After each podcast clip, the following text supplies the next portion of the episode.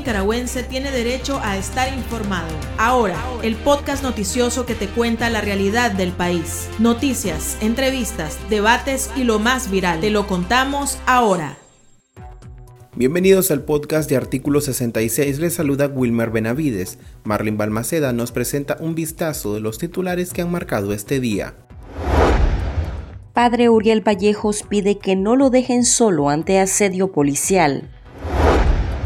Cardenal Brenes hace un llamado a las autoridades a detener todo acto de violencia contra la Iglesia, los sacerdotes y la feligresía. Telcor ordena el cierre de un canal independiente de Matagalpa en medio del asalto a medios religiosos locales. En el pulso condenan jornada represiva en contra de la comunidad católica en Sebaco, Matagalpa. Iniciamos el podcast ahora correspondiente a este martes 2 de agosto de 2022. Las 5 del día. Las noticias más importantes.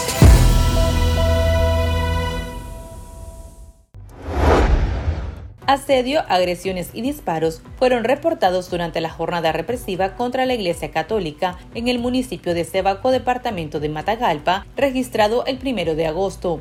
La plataforma Monitoreo Azul y Blanco detalló que tres personas fueron retenidas y otras resultaron heridas, luego que el régimen ordenara el cierre de siete radioemisoras católicas de la diócesis de Matagalpa y agentes policiales irrumpieran la capilla Niño Jesús de Praga para apropiarse de los equipos. El padre Uriel Vallejos, párroco de la Iglesia Divina Misericordia, ubicada contiguo a la capilla, fue cercado por policías y permaneció refugiado en la casa cural. A consecuencia del asedio policial, las clases en el Colegio San Luis Gonzaga, ubicado también contiguo, fueron suspendidas hasta nuevo aviso. Por su parte, el obispo de la diócesis de Matagalpa, Monseñor Rolando Álvarez, manifestó que a pesar del cierre de las radios, la palabra de Dios no la callarán y encaró a las autoridades del Instituto Nicaragüense de Telecomunicaciones y Correos del COR por la medida arbitraria. Si ellos tienen razón, yo mismo diré ante el pueblo que está correcto que cierren nuestras radios. Pero si no tienen la razón, que tengan la valentía y el coraje de decir que ellos se equivocaron o que ellos quieren a propósito cerrar nuestros medios de comunicación. Nunca he tenido problema de reconocer mis errores y ellos lo saben pero tampoco aceptaré errores e injusticias que quieran a nosotros dárnosla cuando son cuenta de ellos. Lo saben muy bien. Saben que si cometo errores lo reconozco. Pero mientras tanto, que acepten ellos sus injusticias.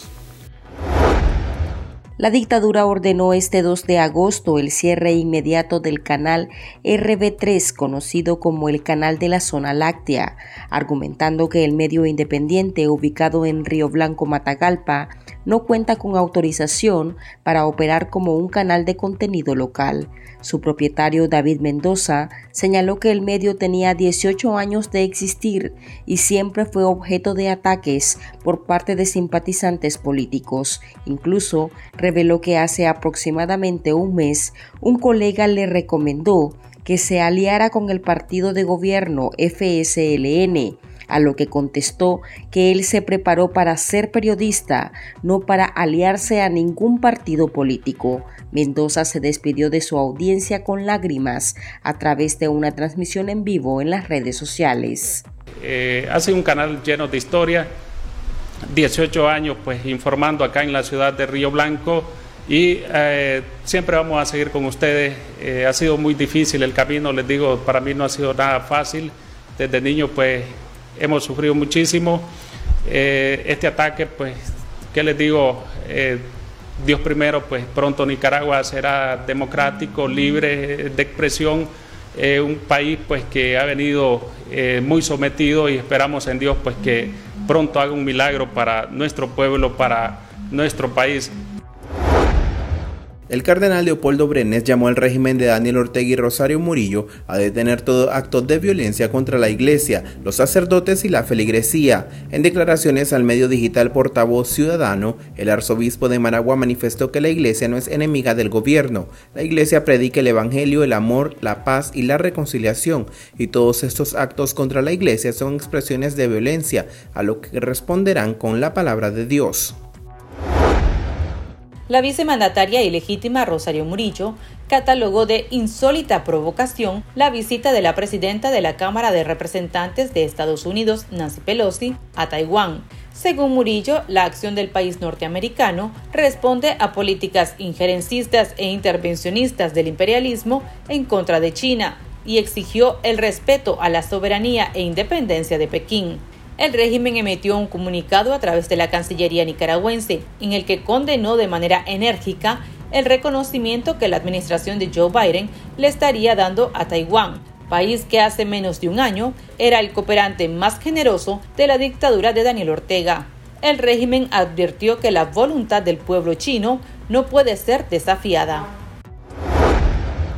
El preso político Miguel Mora Barberena cumplió 40 días en huelga de hambre con el objetivo de presionar a las autoridades para lograr el permiso de ver a su hijo Miguel Mora Chávez, un joven de 21 años con discapacidad motora. Familiares y organizaciones de derechos humanos han alertado sobre el deterioro de la salud del periodista, quien lleva más de un año en la cárcel de El Nuevo Chipote bajo un régimen de incomunicación y tratos crueles. También han señalado que Miguelito está presentando repercusiones emocionales por la separación impuesta. El joven llora y exige ver a su papá y junto a su madre, Verónica Chávez, intentó tramitar su cédula de identidad para ingresar al complejo judicial. Sin embargo, los funcionarios del régimen le negaron el derecho, aduciendo que debía presentarse con su padre, quien está encarcelado.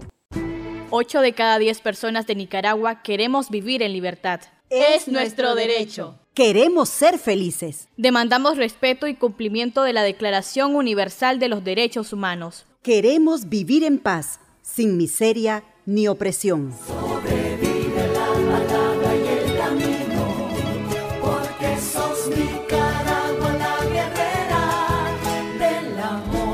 Movimiento Autónomo de Mujeres.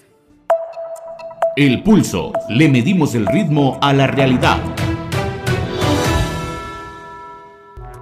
Organismos de derechos humanos y opositores políticos nicaragüenses condenaron y repudiaron el asalto policial a la capilla Niño Jesús de Praga en el municipio de Cebaco, departamento de Matagalpa así como la agresión a feligreses que llegaron a apoyar al padre Uriel Vallejos, quien está al frente de la parroquia Divina Misericordia de esa localidad. Escuchemos al abogado Carlos Guadamuz del colectivo de derechos humanos Nicaragua Nunca Más y a Marlon Caldera de la organización Unidad Nacional Azul y Blanco UNAP. El colectivo de derechos humanos Nicaragua Nunca Más repudia la represión por parte de agentes policiales y paraestatales en contra de la población de Cebaco que acudió al llamado del párroco Uriel Vallejos, de la capilla Niño Jesús de Praga y en la radio católica de Cebaco en Matagalpa. La policía cortó la energía eléctrica con violencia, sacó a la feligresía que resguardaba el sagrario y la capilla e irrumpió para llevarse los equipos de los medios de comunicación que arbitraria e inconstitucionalmente fueron cancelados por el Instituto Nicaragüense de Telecomunicaciones y Correos Telcor. La violencia e ilícita acción de los agentes del Estado es parte de la persecución en contra de la Iglesia Católica, con la cual se descarga el odio y venganza, porque la Iglesia está firmemente comprometida con la población oprimida por un estado de terror que desde hace más de cuatro años mantiene una sistemática persecución con graves violaciones a los derechos humanos y crímenes de lesa humanidad, hasta ahora en total impunidad. Expresamos nuestra solidaridad con la feligresía, a los obispos y sacerdotes que son perseguidos, encarcelados y amenazados porque no han callado la injusticia contra el pueblo que demanda la libertad. Exigimos el cese de los atentados en contra de la Iglesia Católica de Nicaragua. La Unidad Nacional Azul y Blanco condena rotundamente la jornada represiva y desmedida de la dictadura Ortega Murillo, el día de hoy una vez más ataca a la Iglesia Católica de Nicaragua y reafirma su guerra decidida en contra de la libertad de expresión, con la cancelación y cierre de ocho medios de comunicación de la diócesis de Matagalpa y reafirma el desprecio con la ciudadanía al atacarles indiscriminadamente. La policía ha sobrepasado todos los límites, disparando y lanzando gases lacrimógenos en contra de una población desprotegida que apoya al párroco Uriel Vallejos en Sébaco, entre ellos niños, niñas y personas de la tercera edad. Ya se reportan heridos. Hace pocos minutos supimos que miembros de la policía ingresaron a la capilla del Divino Niño de Praga, cortaron el circuito de cámaras de vigilancia, el servicio eléctrico y allanaron las instalaciones del Colegio Parroquial San Ignacio. Nuestra solidaridad total con el Padre Uriel Vallejos, con la Iglesia Católica de Nicaragua, con los y las trabajadoras de medios de comunicación cancelados y con el pueblo de Sébaco, que hoy nuevamente sufre la embestida de la dictadura. El secretario general de la Organización de Estados Americanos, OEA, Luis Almagro, se pronunció la noche del 1 de agosto a través de sus redes sociales. Almagro urgió al régimen cesar los embates contra la libertad religiosa, libertad de expresión y respetar la vida e integridad de las personas nicaragüenses.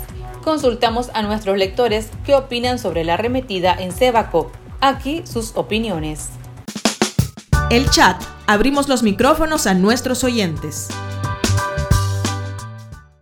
Pues me da un gran, pesar, no soy católico, pues, pero vamos que la religión no salva, sino la fe con Dios. Lo que podemos hacer con esta situación aquí en Nicaragua, no se puede. ¿Hasta cuándo? Canal 10, desgraciadamente, nos da la, garantía de, darnos una noticia veraz. Se quedaron callados, ¿qué podemos esperar de los demás? Siempre seguimos en lo mismo no sé qué podemos hacer. Realmente me siento indignado de todo lo que está pasando en Nicaragua. Daniel Ortega va a tener su fin. La misericordia de Dios lo puede alcanzar, pero Nicaragua no lo perdonará como ser humano. Como siempre, Daniel Ortega un cobarde que se pone con los padres. Ese no tiene perdón de Dios. Esas acciones denotan que el régimen está acorralado, está débil. Es como cuando un animal está acorralado tira zarpazos por donde quiera, porque ya se siente que no puede seguir. Entonces lo que tenemos que hacer nada más es desistir un poco y, y pedirle a la comunidad internacional que, que ayude, que ayude, que apoye al Papa Francisco, que, que se pronuncie, que defienda su iglesia, pues la iglesia de todos los católicos. Esta acción de la dictadura Ortega Murillo es totalmente reprochable para cualquier cristiano de nuestro país. Cuando digo cristiano me refiero en términos que creemos en Dios y que compensamos y nos identificamos con el Evangelio de Jesús. Porque lamentablemente la verdad es, hay cristianos, pero también hay cristinos. Y es algo abominable a una nación con civilización. Solo lo vemos en dictaduras nefastas, sin escrúpulos, donde literalmente los creyentes de la parroquia y el sacerdote que en ese momento se encontraban en una actividad y que la dictadura de Ortega a través de sus serviles guardias se lance a amenazar haciendo disparos, golpeando, secuestrando, ultrajando. Es verdaderamente bochornoso. El pueblo de Nicaragua somos muy católicos y por ser muy católicos creo que nos sentimos muy ofendidos con los atropellos que se le está dando a nuestra iglesia. Queremos libertad y la libertad siempre ha sido en todos los gobiernos eh, libertad de culto, pero ahora lo están prohibiendo y yo creo que este es un atropello muy grande, no solo para Sébaco, sino para todos los católicos en Nicaragua. Ojalá no se les ocurra ir contra el obispo Orlando Álvarez, porque sería tocar a Dios con las manos sucias. Se los voy a resumir en una sola palabra. Solo aquí en Nicaragua suceden estas cosas. Bochornoso, bochornoso. Para estar al tanto del acontecer nacional y conocer las voces calificadas sobre la realidad nacional, ahora el podcast informativo sobre Nicaragua.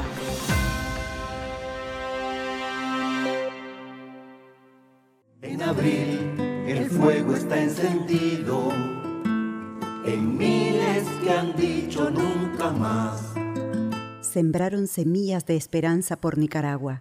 La tierra las acurrucó y germinó con amor. Sus rostros van por las calles, entre nosotros está. La semilla se multiplicó con flores y frutos, trayendo esperanza para resistir, a pesar de la plaga y maleza que quisieron dañar la semilla. Múltiples voces susurran, liberate y desprendete de todo lo que te impide ser y volar en libertad. Que lo malo se va a acabar, que lo bueno ya va a empezar. Ya no quiero llorar de pena, solo quiero cantar a sus cenas, que el cielo me quiere cantar. Movimiento Autónomo de Mujeres. Sigo creyendo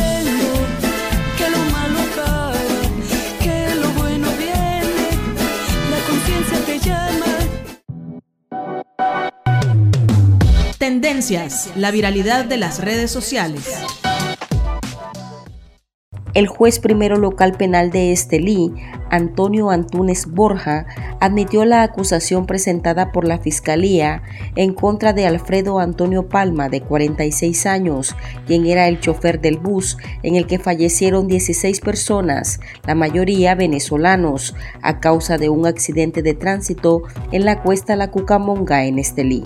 Según medios locales, durante la audiencia preliminar realizada el 1 de agosto, el judicial dictó prisión preventiva contra el acusado, alegando que es un hecho punible grave que merece pena privativa de libertad. Alfredo Palma es acusado por el delito de homicidio imprudente en perjuicio de 16 pasajeros, entre ellos 15 venezolanos que estaban de tránsito en Nicaragua rumbo a Estados Unidos. También enfrentará cargos por el delito de lesiones imprudentes en perjuicio de 52 pasajeros de diversas nacionalidades. Aquí termina el episodio de ahora de Artículo 66. Continúe informándose a través de nuestro sitio web www.articulo66.com. Síganos en nuestras redes sociales, nos encuentra en Facebook, Twitter, Instagram y TikTok y suscríbase a nuestro canal de videos en YouTube. Hasta la próxima. La información veraz y de primera mano está ahora. No te perdás el podcast noticioso que te cuenta la realidad del país. Compartí y pasa la voz.